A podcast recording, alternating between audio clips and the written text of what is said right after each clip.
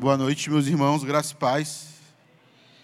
A gente só pode falar de arrependimento hoje porque o Cordeiro ressuscitou. Porque, na verdade, o conceito de pecado é. Alguém sabe o conceito de pecado? Infringir a lei. É uma, é uma desobediência à lei. É uma ruptura.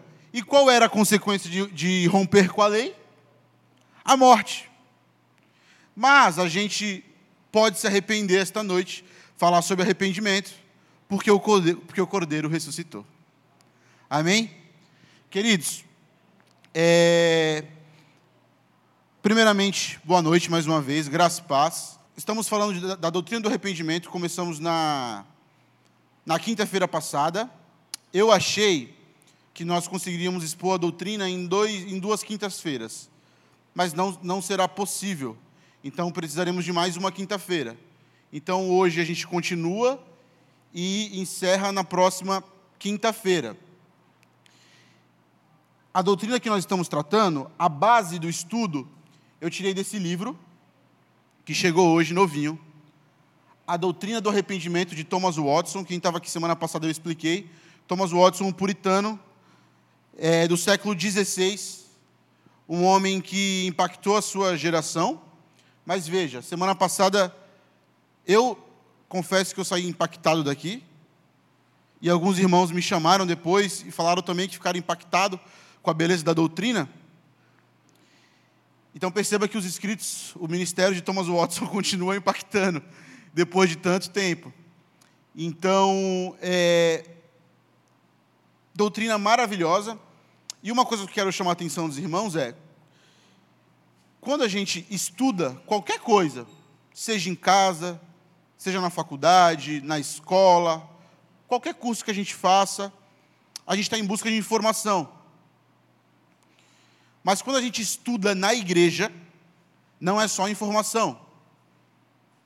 Se o que a gente estuda na igreja tiver a mera finalidade de ser, só, de só informar, ele perde a razão de ser.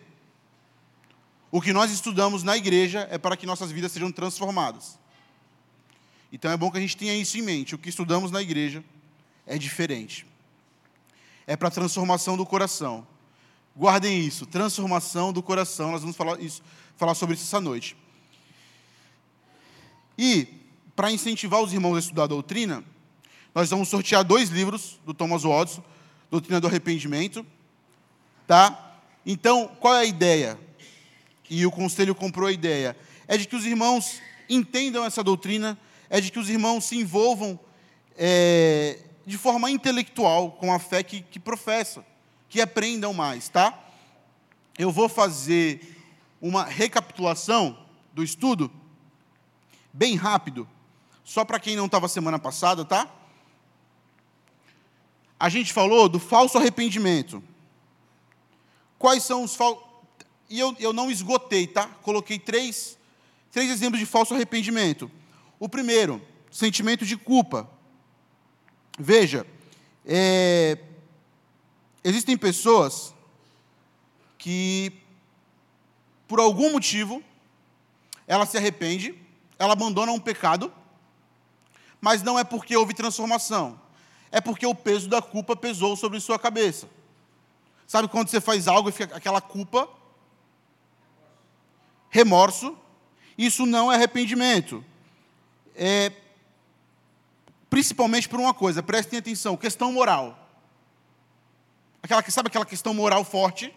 Aquela pessoa que, que aquela pessoa que cresce num lar rigoroso, você não pode ouvir música do mundo. Não pode, não pode. Aí chega o adolescente lá com 12 anos, coloca um funk escondido do pai. Daqui a pouco vem aquela culpa. Ai meu Deus, eu ouvi música do mundo, eu vou para o inferno. Veja que isso é uma culpa, não tem a ver com transformação. Um segundo exemplo de, de falso arrependimento é quando existe aquela, aquela, aquele voto de mudança movido pelo medo. Por exemplo, eu citei semana passada aqui, pessoas que, quando estão muito doentes, o cara está lá, câncer de pulmão, fumou durante 20 anos. E as pessoas começam a falar de Jesus para ele. que afinal de contas a, morte bate na porta, né? Aí ele fala: Deus, se o Senhor me curar desse câncer, eu nunca mais coloco cigarro na boca. Aí ele vence o câncer, novo. O que, que acontece? Volta a fumar. Porque não houve transformação de coração. Terceiro exemplo de falso arrependimento que a gente viu na semana passada é o abandono do pecado por conveniência ou prudência. Veja, imagina alguém que é muito apegado ao dinheiro. Muito apegado ao dinheiro, tem posse. E ele começa a se envolver com o jogo, por exemplo. Se vicia em jogo. E ele começa a perder o dinheiro. O que, ele fala? Vou abandonar isso aqui, porque eu estou ficando pobre. Ou aquela pessoa que abandona um pecado porque se alguém souber vai estragar a reputação. Veja o apego à imagem. Não existe um arrependimento genuíno. Perceba que todas as pessoas estão abandonando o pecado nesses exemplos por motivações egoístas, não por transformação do coração. Então, a gente viu semana passada três características do verdadeiro arrependimento. O primeiro foi a visão e a consciência do pecado. O que seria visão e consciência do pecado? Se vocês lerem a parábola do, do filho pródigo, ele fala que caiu em si. Perceba, a pessoa é a consciência, o pecado dela se torna grande e ela vê. Paulo, quando está se defendendo diante do rei Agripa, ele fala que ele foi enviado aos gentios para anunciar o evangelho a fim de que os gentios caíssem em si a fim de abrir os olhos do gentio. Primeira característica do arrependimento é quando a pessoa, quando o pecado salta aos olhos dela. Quando ela fala, está tudo errado. Ela se, se vê e se nota suja, infratora, fora da lei. É uma consciência, é uma clareza do pecado. Certo?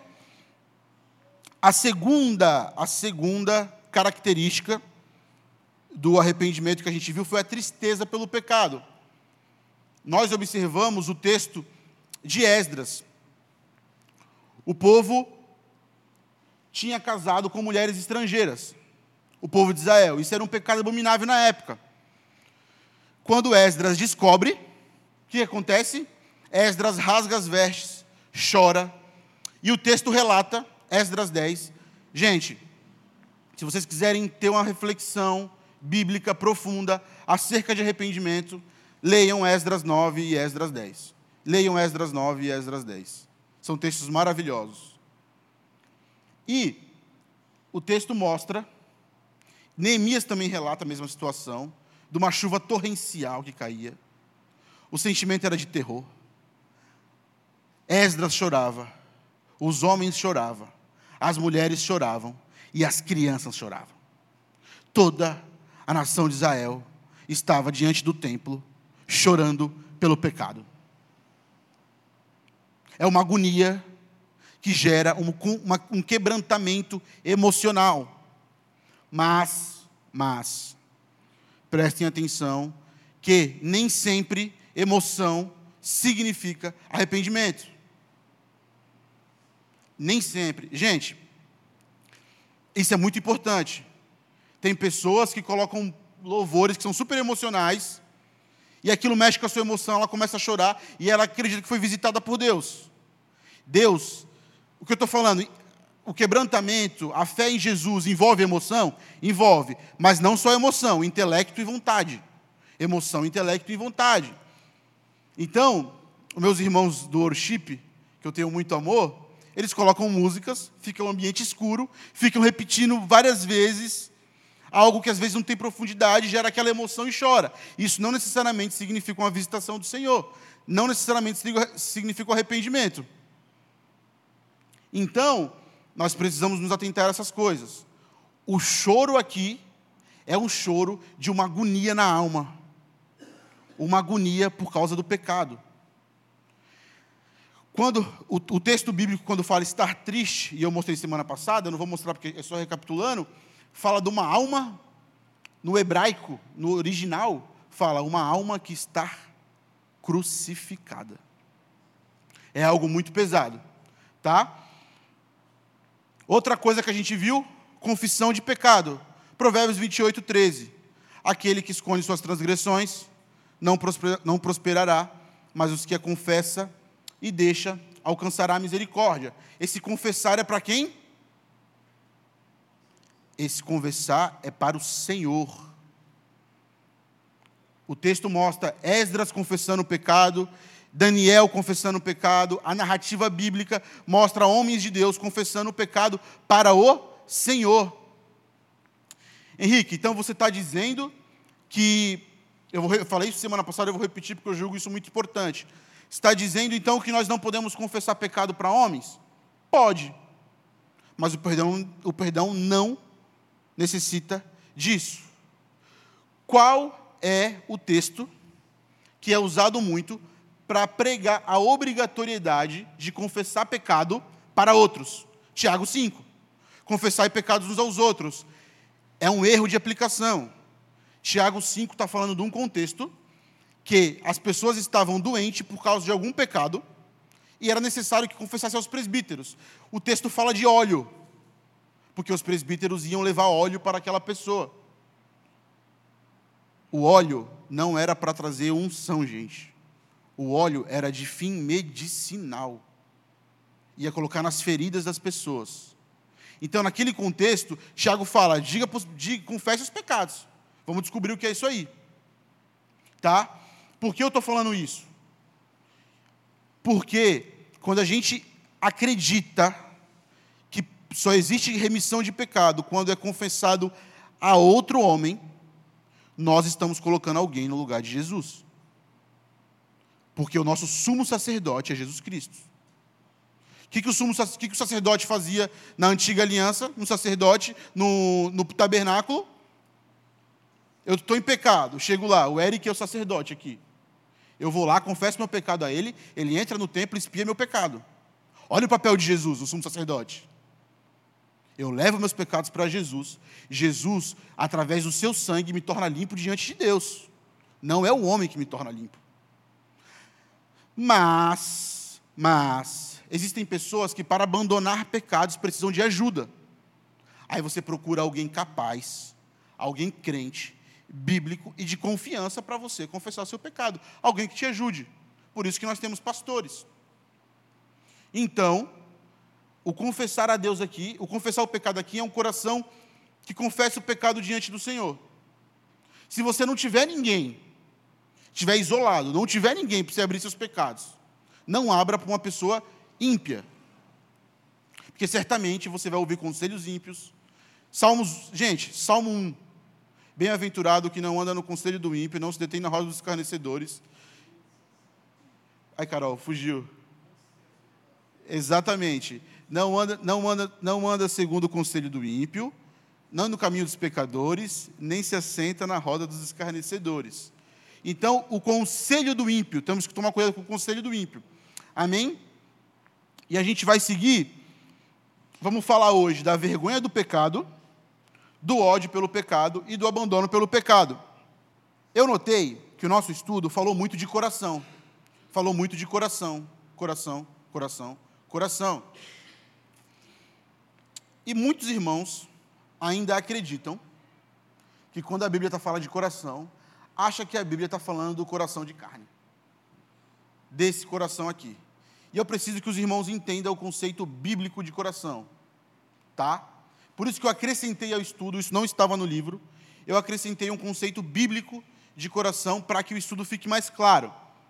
E a gente vai até lá, numa viagem aqui por todos os slides. Gente, eu vou ler para vocês e vocês prestem atenção como é importante, ó, quando você entende o conceito bíblico de coração, a leitura bíblica já se torna outra. Quando você entende do que a Bíblia está falando, a sua leitura bíblica ela já toma outro rumo. O que acontece? No português não existia uma palavra, não existia uma palavra para que, que, que fosse fiel ao significado de coração no português. por isso que coração entra ali. E entra como eu coloquei para que vocês entendam, sala de controle. Sala de controle. Guardem isso. E eu vou ler para vocês. Prestem atenção em mim, mesmo sem slide. Coração é o termo antropológico mais importante do Antigo Testamento. Termo antropológico, que significa em relação ao homem, tá? Antropologia é o estudo do homem. Mas, na nossa língua, essa palavra não tem nenhum equivalente que combine com a interação entre intelecto, emoções e vontade, como faz o termo hebraico. Certo? Na, na antropologia bíblica, o coração controla o corpo, incluindo as suas expressões faciais, a língua e todos os membros. Ou seja, tudo que o homem faz, existe uma sala de controle que está guiando pensamentos e atitudes, ok? As Escrituras também atribui ao coração o controle sobre as funções psicológicas e o menciona como local das experiências emocionais. O coração pensa, reflete e pondera. Assim, a condição do coração é extremamente importante. Ele pode ser sábio, puro ou perverso.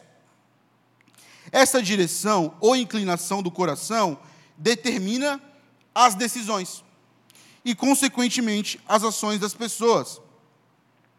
Por fim, uma vez que o coração é a fonte da atividade emocional, intelectual, moral e religiosa da pessoa, deve ser guardada acima de todas as coisas. Provérbios 4, 23. Sobre tudo que se deve guardar, guarda o teu coração, que é da onde provém as fontes da vida. E se você ler Provérbios 24, 24, 4, 25, 4, 26, 4, 27, vai falar da conduta, da fala e dos olhos. Texto lindo, maravilhoso. Confesso que esse texto, gente, até me arrepiou. Estou meio pentecostal hoje. Eu confesso que esse texto me ajudou nos momentos mais difíceis da minha vida sobre tudo que se deve guardar. Guarda o teu coração. Guarda a sala de controle. A ideia é quem está sentado na sala de controle. Porque nós temos a mania de achar que cristianismo é uma regra moral. Não pode isso, pode aquilo, não pode isso, não pode aquilo, não pode isso, não pode aquilo. Ah, o crente não pode. Olha as discussões. O crente não pode beber cerveja. O crente não pode ouvir música do mundo, o crente não pode fazer tatuagem. Olha a discussão moral. Cristianismo não tem a ver com questões morais. A questão é o que o seu coração deseja mais que a Deus. Isso determinará a sua conduta e a sua integridade diante do Senhor.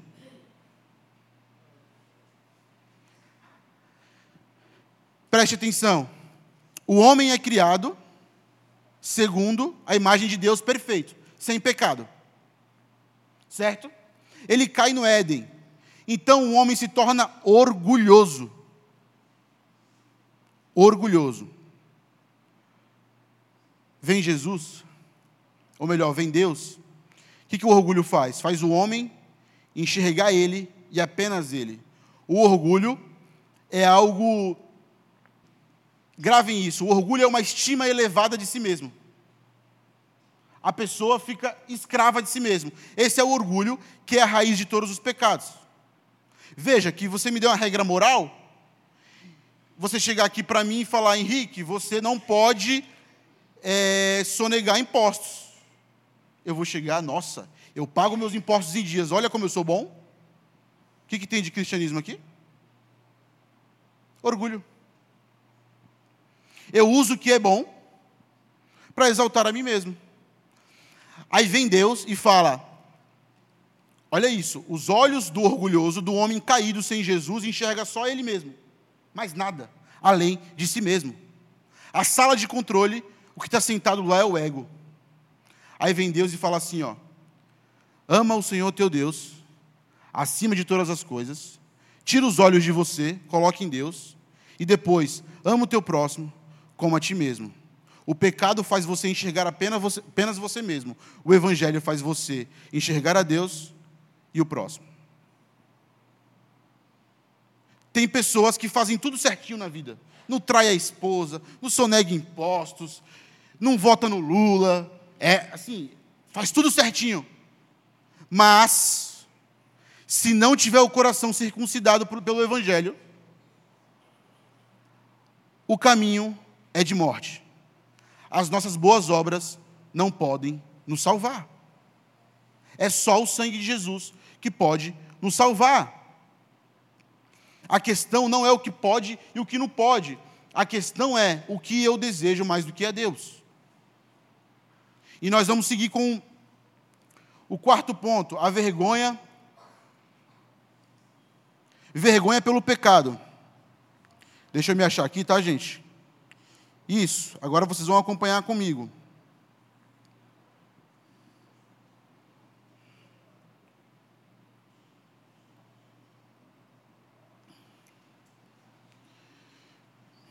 Estou confuso e envergonhado para levantar a tira a minha face.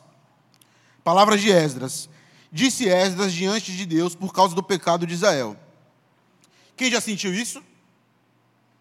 A vergonha pelo pecado.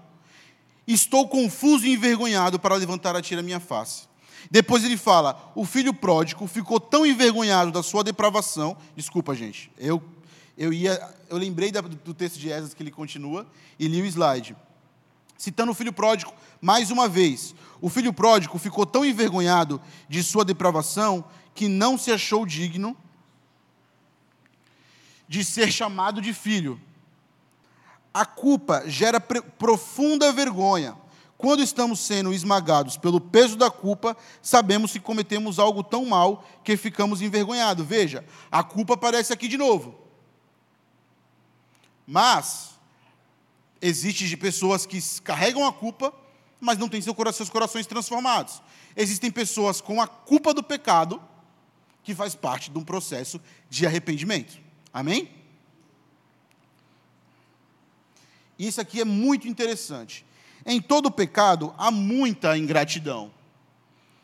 E como nos causa vergonha abusarmos da bondade de um Deus generoso. Você já passou por isso?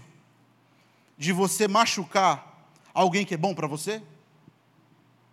E você fala, cara, o que que eu fiz? Sabe aquele sentimento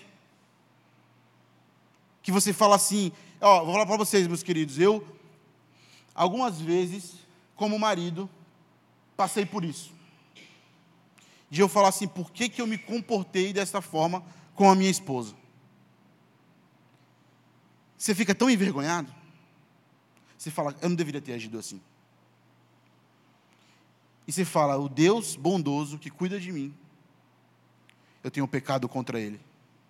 Você sente aquela vergonha que você não sabe onde enfiar a cara.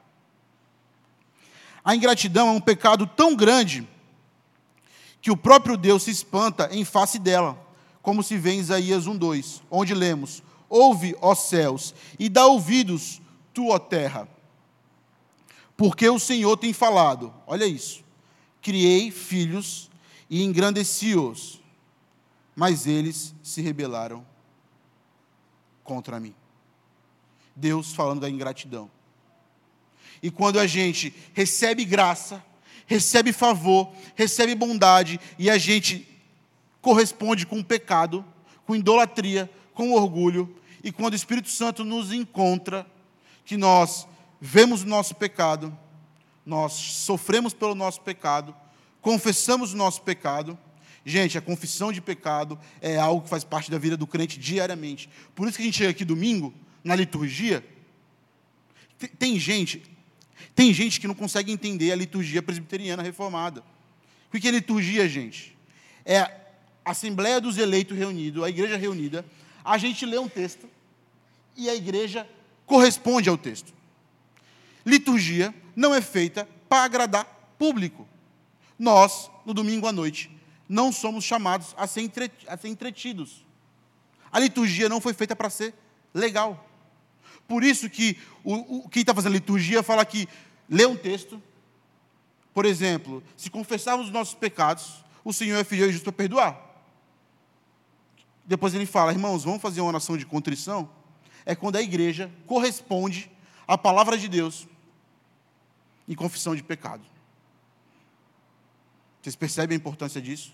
Para que a gente possa cultuar a Deus, precisamos confessar os nossos pecados. Charles Spurgeon fala que a confissão de pecado, ela fecha a porta do inferno e abre a porta do paraíso. O que, que o ladrão da cruz escutou? Hoje mesmo estarás comigo no paraíso. É muito importante, mas não estamos na confissão. É que eu enrolo às vezes aqui, tá, gente? Até aqui alguma dúvida? Olha, olha que interessante. Os nossos pecados fizeram Cristo passar vergonha. Os judeus cuspiram em seu rosto e o fizeram ter a morte mais humilhante da época. Ele era o Cordeiro de Deus. Os nossos pecados fizeram Cristo passar vergonha e não nos farão sentir envergonhados? Gente, para quem não sabe, a morte de cruz era a morte mais humilhante da época. Jesus passou pela, pela expressão máxima de humilhação da época. Nu, foi cuspido. Gente, na, na, na cruz estava lá a placa. Rei dos judeus, era uma ironia. Se Jesus foi tão envergonhado pelo nosso pecado, nós não deveríamos sentir vergonha? Mas veja que a motivação aqui é Jesus. Os meus pecados cravaram Jesus na cruz do Calvário. A vergonha aqui não é pelo apego com a autoimagem e não com a reputação. Essa vergonha aqui você vai sentir se as pessoas souberem do seu pecado ou não. É a vergonha diante do Senhor. Por fim, o que precisa nos abater, nos humilhar em vergonha, também é o fato de que nossos pecados são piores que os pecados dos ímpios. Por quê? A explicação está embaixo. Nós temos a revelação do Evangelho, conhecemos a verdade de Deus e mesmo assim nos entregamos à corrupção. Isso torna a falta muito mais grave e vergonhosa. Gente, o pecado dos crentes é muito mais grave do que o pecado do ímpio. Você teve a revelação do Evangelho. Você não é mais ignorante. Perceba, o ímpio não é inocente por pecar.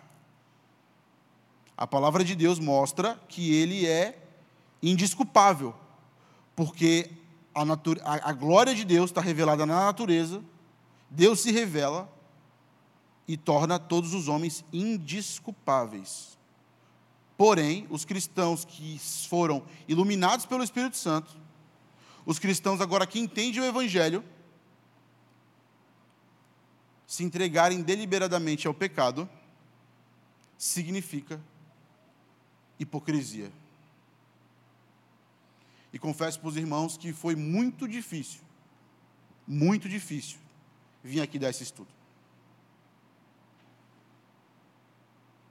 Porque nós estamos todos no mesmo time, lutando contra o pecado. Precisamos lembrar da graça de Deus. Então, é muito triste quando a gente sabe o que fazer e não faz. Falei semana passada aqui, imagine, imagine vocês, o povo de Israel, reunido em volta do templo, todo mundo chorando, inclusive as crianças. E fiz uma pergunta: qual foi a última vez que nós nos reunimos para chorar pelos nossos pecados? Não fazemos.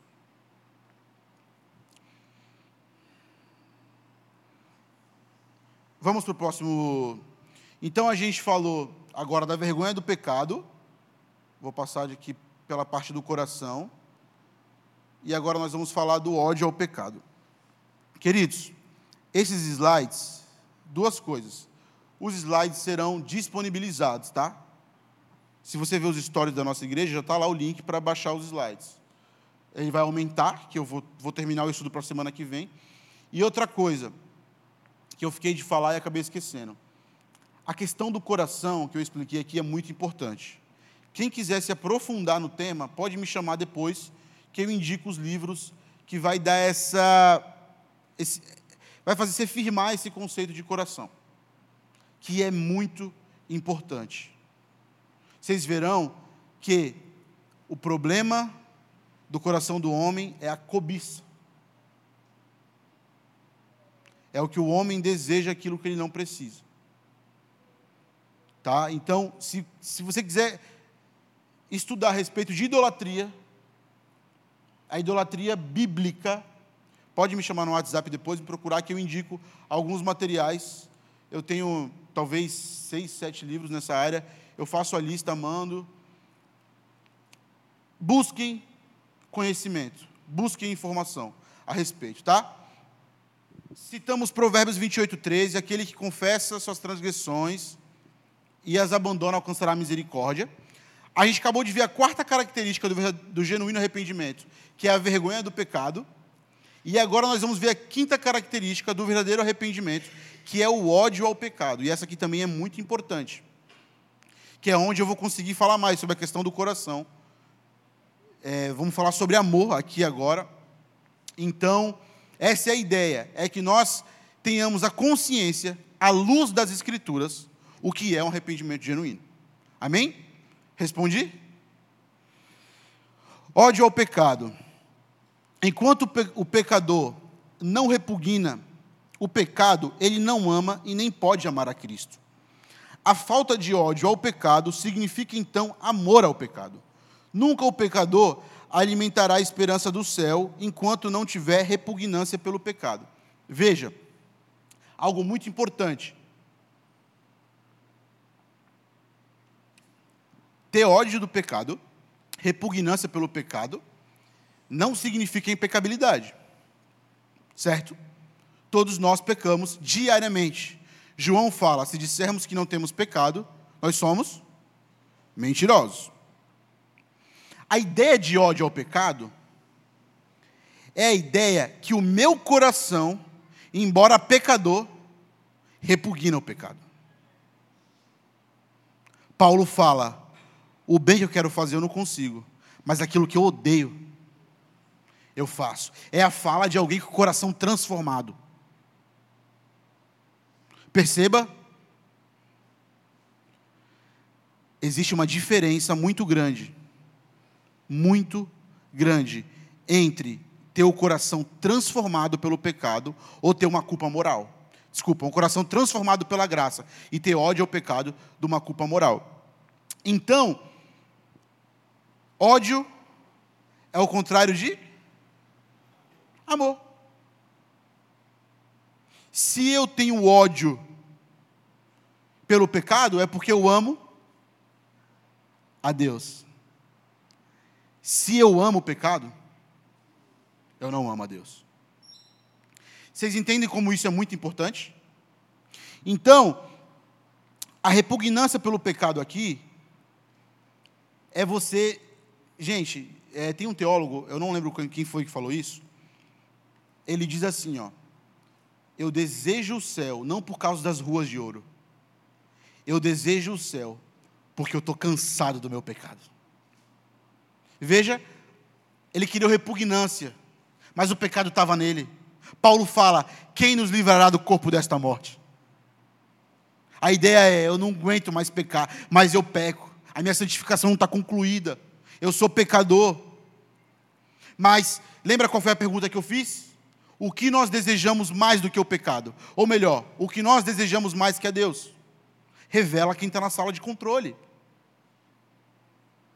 O ódio ao pecado aqui significa: eu ainda sou imperfeito, eu ainda sou pecador, eu ainda sou idólatra, mas eu amo ao Senhor. E o pecado que ainda me aflige, eu odeio com todas as minhas forças. Veja, uma pessoa ela pode estar na igreja o tempo todo. Gente, eu posso estar aqui pregando para vocês, usando os meus dons e talentos, e meu coração não está santificado. Vocês percebem como isso é grave? Eu posso, qualquer um de nós pode estar aqui na igreja o tempo todo, terça, quinta, domingo, sábado, domingo de manhã e à noite, mas na sala de controle do nosso coração, quem está lá é o nosso orgulho. Fazemos tudo, tudo com o fim nós mesmos. O que a santificação que o Edival está falando é que o nosso coração passa a amar a Deus mais do que qualquer outra coisa. E nós vivemos conscientemente para a glória de Deus, embora a gente ainda tropece no pecado. Por isso, veja, ele diz assim, ó, olha essa frase: amar o pecado é pior que cometê-lo. Tem um livro que o nome do livro é assim, ó, você se parece com aquilo que você adora. Amar o pecado significa viver uma vida de adoração a algo ou alguém que não é Deus. O cristão com o coração santificado, ele ainda peca. Mas ele ama o Senhor de todo o seu coração, de toda a sua força, de todo o seu entendimento. Perceba que a santificação genuína, ela é consequência de uma transformação do coração. É quando a cobiça começa a perder força no coração. É quando aquilo que te atraía muito ainda te atrai, mas você começa a lutar, fala: "Deus, eu não quero mais, eu quero o Senhor. Deus, me ajuda, eu quero o Senhor." Isso é muito importante. Por isso que eu fiz questão de colocar o conceito de coração. A santificação tem a ver com o nosso coração. Aquilo que nós fazemos é o resultado, é o sinal de quem nós adoramos. Amém? Vamos ver a relação bíblica de amor, coração, ódio ao pecado e arrependimento verdadeiro. Olha esse texto, Ezequiel. Qual é o contexto aqui? Ezequiel está profetizando que o exílio acabaria, e que Deus restauraria o seu povo, e que seu povo se arrependeria, e que Deus santificaria o seu povo. Olha o que Deus fala para o povo: Aspergirei água pura sobre vocês, e vocês ficarão puros. Eu os purificarei de todas as suas impurezas e de todos os seus ídolos. Darei a vocês um. Veja a transformação, a santificação, a volta para Deus significa um novo coração e não um amontoado de regras e porei um espírito novo em vocês. Tirarei de vocês o e lhe darei um coração de carne. Porei o meu espírito em vocês e os levarei a agirem segundo os meus decretos e a obedecerem fielmente às minhas leis. Veja que a obediência às leis de Deus aqui não era simplesmente uma questão moral. A obediência agora é uma obediência fruto da transformação do coração é quando a pessoa ama a Deus e ela obedece por amor. É quando a pessoa, de forma voluntária. E isso não significa lutar contra a carne, tá, gente? Não estou falando que nós vamos sair por aí que nem anjos. Não, não é isso. Lutando contra a carne, mas o coração transformado, que faz por amor a Deus, que obedece por amor a Deus. Vocês entendem como a questão do coração aqui na, nesse contexto é muito importante. Nós estamos falando de ódio ao pecado, né? E olha que Ezequiel fala: E vocês terão nojo de vocês mesmos. Quando eu trocar o coração de vocês, quando eu transformar o coração de vocês, vocês olharão para suas iniquidades e vão sentir nojo.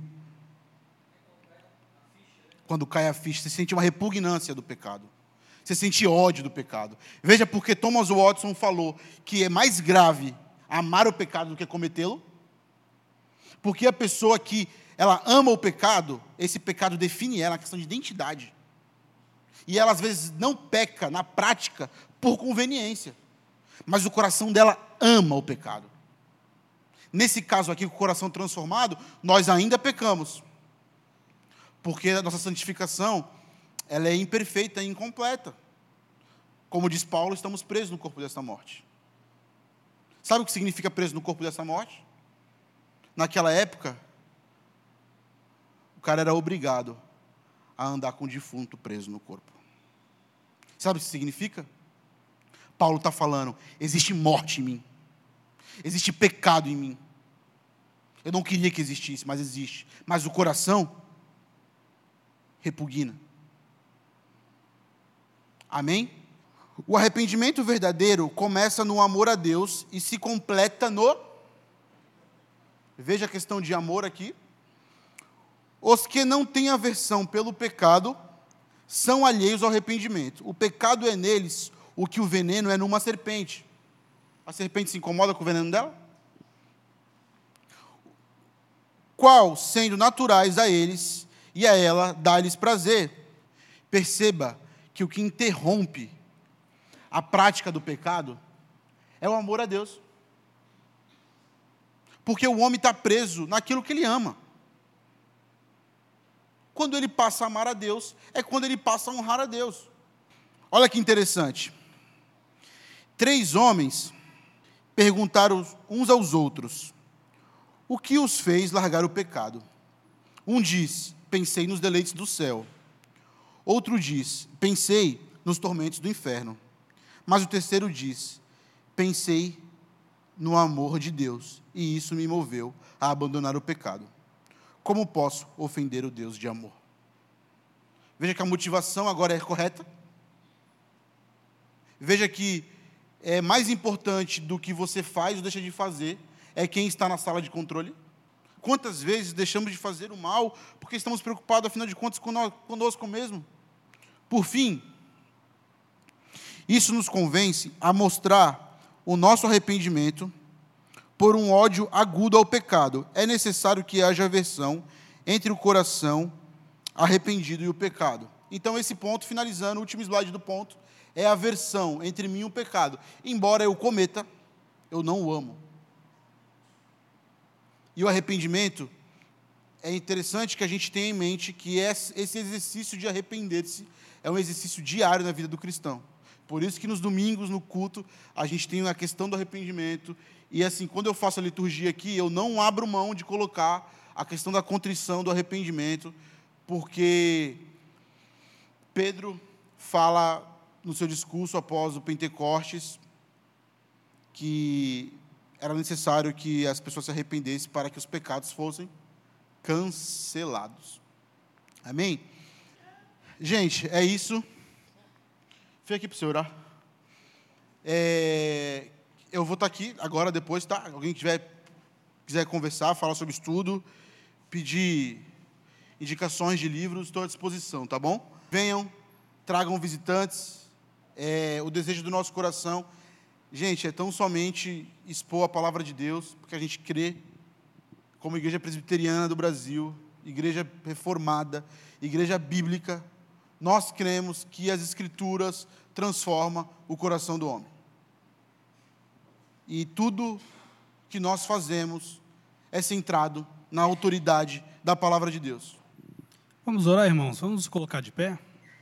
Senhor, nós estamos aqui, ó Deus, diante da tua presença, como igreja de Cristo, para te agradecer, ó Pai, por mais esse momento tão precioso em nossas vidas no qual, Senhor, podemos ouvir a tua palavra, aprender um pouco mais, Senhor, dessa fonte de vida que é a tua palavra. Aprender, ó Pai, sobre o arrependimento, Senhor. Algo que precisamos, ó Deus, é, praticar todos os dias, todo instante, Pai, porque sabemos que somos pecadores, somos falhos, ó Deus. Muitas vezes pecamos quando não queremos pecar, ó Deus. Mas, Senhor, nós somos gratos a Ti porque a Tua graça, a Tua misericórdia tem sido conosco todos os dias, ó Pai. A Tua misericórdia se renova a cada manhã nas nossas vidas, ó Pai. A Tua graça está sobre as nossas vidas e nós te louvamos por isso, Senhor. Muito obrigado, ó Pai pela tua palavra, pelo estudo, obrigado pela vida do Henrique, Senhor, que tu continue abençoando e capacitando o teu servo, Senhor. Obrigado pela vida de cada um dos irmãos que estão aqui presentes nessa noite, Senhor. Que tu esteja abençoando, Pai, os seus lares, suas famílias, ó Deus, para que eles possam, Senhor, sentir a tua presença e saber que tu, Senhor, está cuidando de cada um de nós, ó Pai. Louvado seja o teu nome, Senhor, pela vida de cada um dos irmãos que estão aqui pela vida dessa igreja. Bendito seja o teu nome pela tua paz e pela salvação em Cristo Jesus em nossas vidas. Porque é em nome do teu filho Jesus que nós oramos agradecidos. Amém. Deus abençoe, irmãos. Tenha acesso ao PDF deste estudo no link que está na descrição. Arroba Igreja Presbiteriana IPVC.